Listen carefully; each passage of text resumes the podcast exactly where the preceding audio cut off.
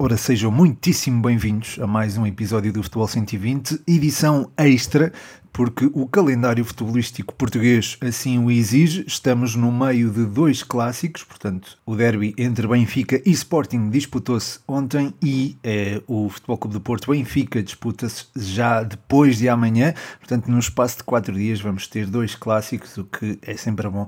não só para quem produz conteúdo, mas também para quem um, acompanha o futebol português e gosta destes clássicos. Aliás, eu acho que toda a gente gosta destes clássicos, toda a gente que gosta de futebol gosta destes clássicos, não só pelo facto de se jogarem há muitos anos e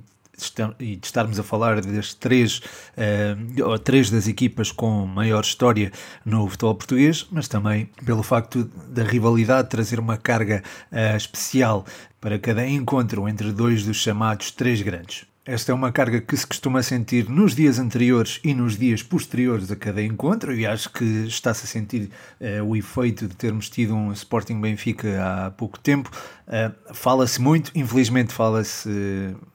particularmente do aspecto da, da arbitragem, uh, mas há muito mais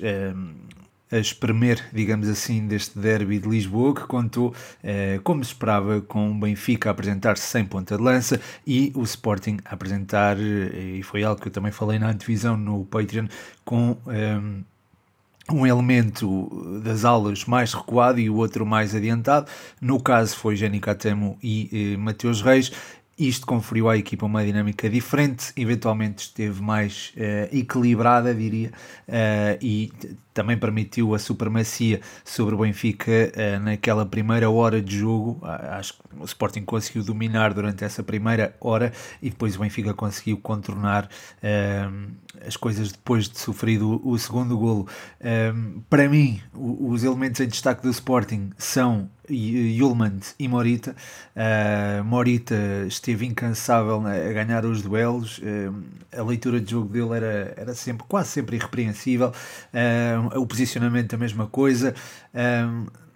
foi ele, se calhar, um, dos maiores responsáveis pela fluidez que o Sporting foi tendo no encontro e, e lembro-me de o ver a ganhar imensas bolas ao meio campo do Benfica que eh, eventualmente estaria até em superioridade numérica. Depois, eh, Yulman jogou ao seu lado, se calhar um bocadinho mais recuado. Uh, uh, foi ele também a dar alguma profundidade ao Sporting com passes longos e,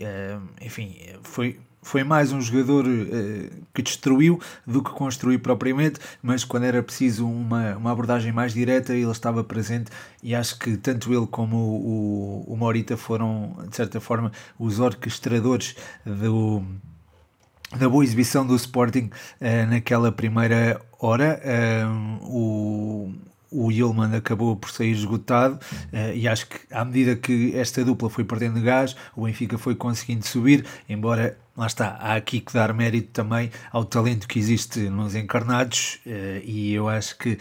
esse talento foi também aquilo que salvou, entre aspas, o Benfica, uh, porque há um conjunto de bons jogadores que acaba por se evidenciar e acaba também por compensar alguma fragilidade estratégica que possa ter existido para esta partida. Além de Morita e Ullmans, eh, Pedro Gonçalves também se apresentou com, enfim, apesar do jogo dele ser mais invisível, eh, foi alguém que contribuiu também muito para, ehm, para que o Sporting se evidenciasse. Ehm, na pressão alta foi um elemento que pareceu-me definir muitas vezes os timings de ataque ehm, e eh, foi também ele um elemento de, de condução quando a equipa tinha espaço para, para sair em transição ofensiva. Uh, muitas das vezes uh, fugiu da marcação, não, esteve sempre irrequieto e acabou por marcar um golo, uh, mas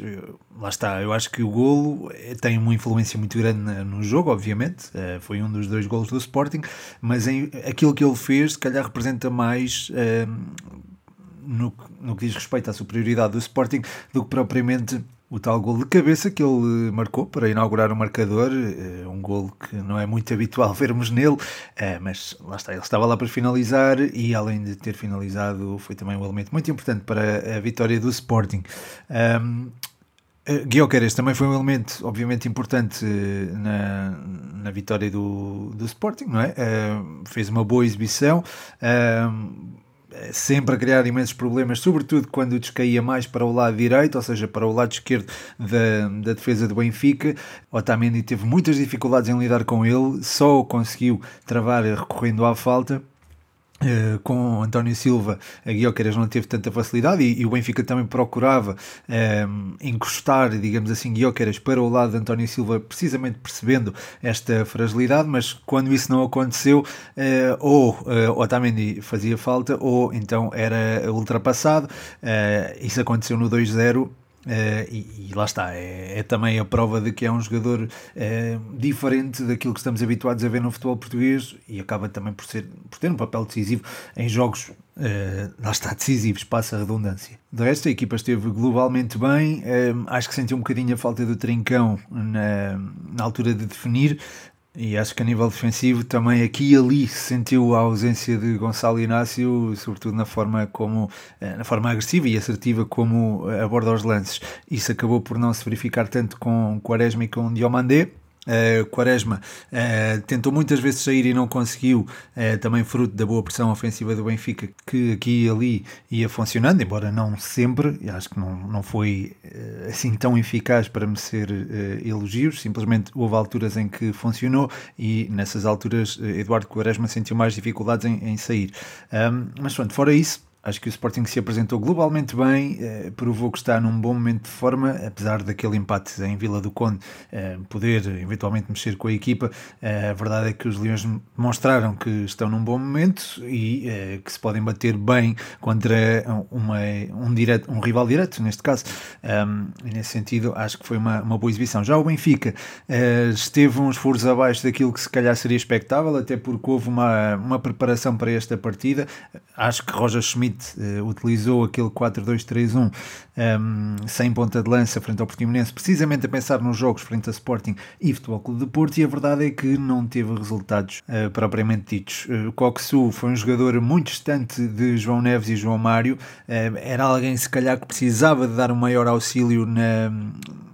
baixar um bocadinho para construir e para o Benfica sair melhor, mas a verdade é que isso não se verificou e vimos muitas vezes a equipa do Benfica partida precisamente por não haver esta, esta junção do bloco e acho que uh, o Coxu é era um jogador que precisava de, de fazer esta mesma ligação. Uh, não só ele, mas também David Neres e Di Maria, que uh, conseguiram estar mais junto uh, às, aos laterais, neste caso, embora, lá está, muitas das vezes ou encostavam demasiado ou estavam soltos em demasia, não são jogadores propriamente vocacionados para defender e eu acho que isso ficou evidente. Um, a saída de David Neres, que também esteve um bocadinho apagado, uh, para a entrada de Tankstead foi foi importante para o Benfica e acho que também marca aqui uh, uma subida no terreno dos encarnados. Eu acho que era necessário reagir aos dois golos de diferença e a entrada do Tankstead acabou por uh, ajudar uh, o Benfica a aproximar-se da, das zonas de, de finalização. Um, vimos o Benfica mais perto do último terço com o Tankstead, com maior capacidade de explorar a profundidade e foi a partir daí que os encarnados começaram a criar perigo e a lá está, a contestar a superioridade do Sporting na partida. Um, não é que a estratégia de Roger Schmidt, eh, em teoria, seja propriamente mal conseguida, o facto de usar aqui um, um, um, falso ponta de lança, mas a verdade é que com uma referência ofensiva, o Benfica tornou-se mais perigoso do que propriamente sem ela. É certo que também teve que se projetar e correr riscos, mas essa foi uma aposta ganha, digamos assim, porque eh, foi graças à entrada de Tankstead e graças ao risco que o Benfica foi correndo eh, que eh, acabou por sair de Alvalade com uma derrota pela margem mínima e não com um resultado mais difícil de gerir na, na segunda mão. o gol do Benfica aconteceu 8 minutos após a entrada de Tankstead, Orsnes fez o, o gol e passados 2 ou 3 minutos Di Maria acabou por eh, fazer mesmo o gol, embora, claro, foi anulado, não contou. Um, o Benfica dava a sensação que estava a crescer no jogo e que podia empatar mesmo a partida, não aconteceu, mas uh, há que registrar um bom esta boa meia hora final e o facto de coincidir com a colocação de Di Maria sob o lado esquerdo do ataque e também a presença de Tankstead no ataque. Não sei até que ponto é que isto será replicável no Estádio do Dragão, porque lá está, estamos a falar de um contexto uh, diferente, uh, mas uh, a verdade é que ficaram aqui boas indicações, boas no sentido em que não que sejam positivas, mas indicações que permitem a Roger Schmidt eh, conhecer um bocadinho melhor a sua equipa, digamos assim, ou pelo menos o momento que atravessam os seus jogadores. Se fosse outro treinador, eu diria que eh, Roger Schmidt iria fazer mudanças eh, na sua equipa para o jogo eh, no Estádio do Dragão, mas não sei até que ponto é que o alemão irá fazê-lo, porque já sabemos eh, já sabemos um pouco como é que ele funciona, como é que ele gera também as suas opções, e nesse sentido é, é, o cenário de não haver alterações é, é bastante possível. Já tinha saudades deste separador. Uh, portanto, vamos ter Porto Benfica uh, já no próximo domingo às uh, eh, 8h30. um jogo que vai ser transmitido em direto e exclusivo pela Sport TV. Aproveito para dizer também. Um, nessa partida, eu acho que o Benfica, como estava a dizer há pouco, não irá alterar, mas não por força das circunstâncias. Ou seja, eu acho que é mais uma questão de teimosia do próprio treinador do que eventualmente uma adaptação à estratégia do Futebol Clube do Porto. Se assim fosse, a meu ver, faria sentido eh, colocar um meio-campo mais robusto, eventualmente um duplo pivô onde eh, estivesse Florentino e até eh, Orsnes, eventualmente. Aliás, o Orsnes até podia desempenhar um papel de interior esquerdo e se calhar o Florentino fazer dupla até com o João Neves, uh, jogando o Orsna sobre o lado esquerdo, Di Maria sobre o lado direito e no meio, eventualmente, poderia jogar Rafa uh, ou até João Mário nas costas de uh, Tengsted ou Rafa, lá está, uh, João Mário Rafa ou Rafa Tengsted. Se fosse eu a decidir, jogaria assim e se calhar optava mesmo por ter uma referência uh, ofensiva, porque é muito importante, no caso do, do Futebol Clube de Porto, colocar uh, a defesa mais, o mais junto à baliza possível para que a recuperação de bola seja mais difícil e para que a equipa não se sinta tão confortável a sair, isto porque Diogo Costa é um elemento muito importante nessa fase. Uh, havendo Diogo Costa uh, e, portanto, havendo esta possibilidade uh, do Futebol Clube de Porto sair com algum à vontade, acho que Casper Tengsted seria um elemento muito importante na pressão ofensiva e também como um elemento a marcar por parte da defensiva do Futebol Clube de Porto, que, a meu ver, irá atuar com Pep e Otávio no eixo central Uh, o Otávio fez um jogaço frente ao Arsenal, eu acho que isso deve ser sublinhado. E acredito que o facto de Otávio não ter estado na ficha de jogo frente ao Santa Clara, ou no jogo inaugural uh, frente ao Santa Clara, o jogo inaugural, os primeiros 27 minutos do jogo frente ao Santa Clara. Uh, o facto de Otávio não ter estado nessa ficha de jogo até terá uh, auxiliado, digamos assim, a forma como Sérgio Conceição geriu uh, o ex-central da defesa. Uh, se calhar preferia que fosse Pepe a descansar e não Otávio, não é? Mas Otávio conseguiu assim ter esta recuperação e acho que vai ser um elemento muito importante ali no, no eixo de defesa do Futebol Clube do Porto. É um jogador que já tem uma leitura de jogo muito, muito interessante. Há certas coisas próprias da idade que ele ainda não consegue consegue tornar mais objetivas, falta-lhe se calhar dar maior simplicidade ao seu jogo, mas é, é um jogador com um potencial uh, muito interessante. Uh, vai jogar ao lado, acredito, de Vendel, lado esquerdo, que uh, estará muito confiante após a, convocatória para a seleção brasileira, portanto, uma, uma grande notícia para o Vendel. Uh, acredito que no flanco oposto de jogos, João Mário, que foi poupado, saiu ao intervalo no jogo frente ao Santa Clara. Um, depois, no meio-campo, eu acho que Seja Conceição poderá fazer aqui eventualmente algumas alterações, nomeadamente uh, reforçar o, o o meio-campo, acredito que o duplo pivô seja o mesmo, ou seja, Alan Varela e Nico Gonzalez. A diferença poderá estar na colocação de Stefano Eustáquio um bocadinho mais adiantado, uh, da direita para o meio, eventualmente, ou até uh, jogando em zonas uh, mais adiantadas. Formando se calhar algo mais próximo daquilo que é um 4-3-3 em, em, oposição ao 4-2-3-1 que temos visto no Futebol Clube do Porto. Eh, Galeno e Evanilson acho que são indispensáveis, não é? Eh, estão num bom momento, marcaram frente ao Santa Clara e acho que são dois jogadores que, a meu ver, tornam a manobra ofensiva do Futebol Clube do Porto mais... Eh, mais fluida e mais uh, eficaz, mais prolífica, se, uh, se, quiser chamar assim. E depois Francisco Conceição também acaba por desequilibrar, tal como PP, embora eu acho que para jogar em 4-3-3 seja melhor ter alguém que tem as rotinas de jogador de faixa do que propriamente um jogador que tem vindo a interiorizar cada vez mais. Ou seja, se calhar era, era melhor optar por Francisco Conceição em oposição a PP outra possibilidade que eu equacionaria se o jogador tivesse mais rotinas de jogo era colocar o Ivan Reim nas costas do Ivan Nilsson ou até o André Franco jogar sobre uma das alas, mas pronto, infelizmente não, não, tiveram, não tiveram presentes. Uh, só por fazer aqui uma errata, eu, eu, estava a dizer que o Otávio não esteve na ficha de jogo, uh, frente ao Santa Clara, mas esteve, foi sim poupado. Portanto, peço, peço desculpa pelo, pelo erro. Quanto ao Benfica, relativamente ao 11 do Benfica, eu acredito que joga contra o Bino na baliza, claro. Uh, Otamendi e, e António Silva deverão ser os centrais. Agora, nas alas, eh, eu já acho que há aqui mais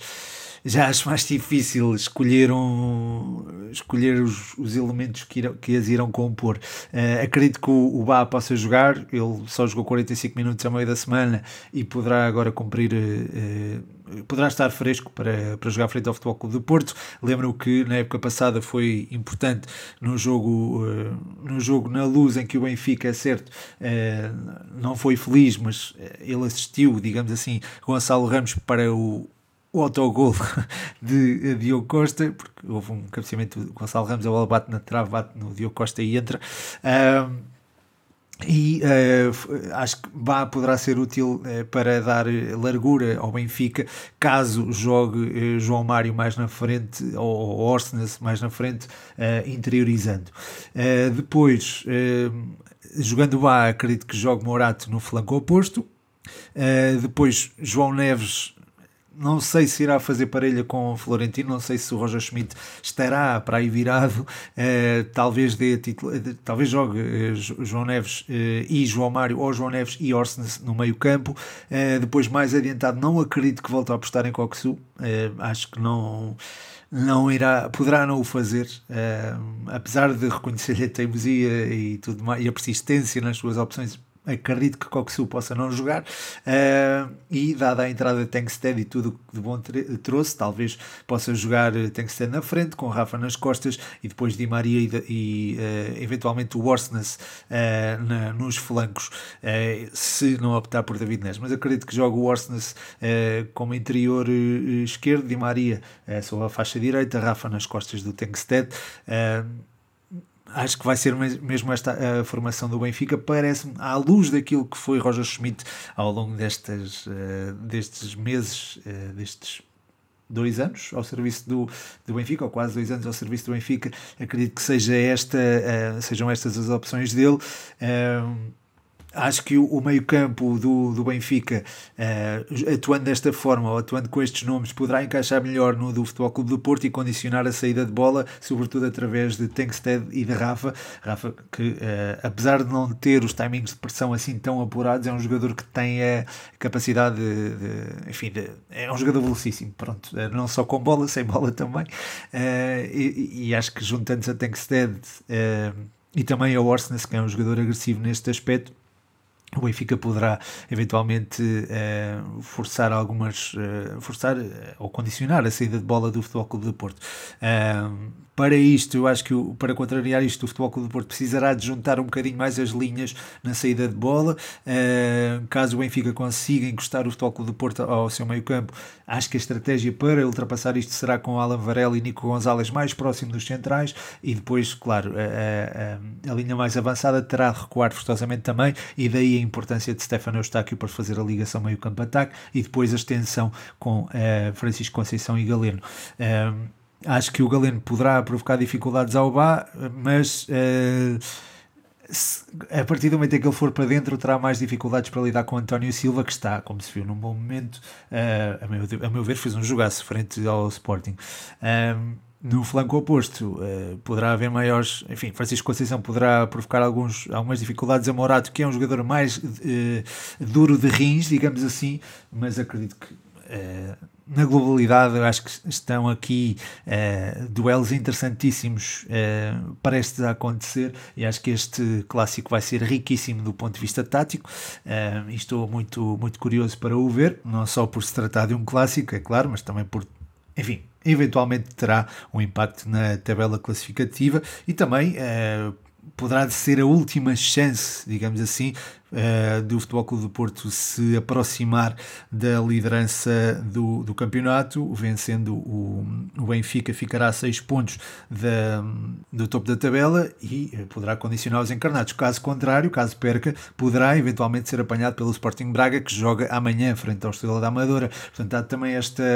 esta possibilidade, a possibilidade das águias perderem o, a liderança do campeonato caso não consigam uh, vencer o Futebol Clube do Porto, ficarão a saber isso uh, logo às 8 horas, a altura em que terminará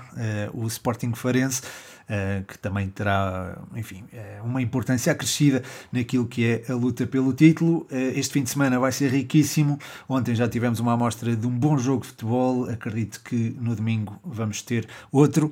E é isso. Não tinha como não falar disto, portanto, aqui fica um episódio extra do Futebol 120. Espero que tenham gostado. Deixem o vosso feedback, é sempre bem-vindo, positivo ou negativo. Muito obrigado por ouvirem até ao fim. O meu nome é Pedro Machado e este foi mais um episódio do Futebol 120.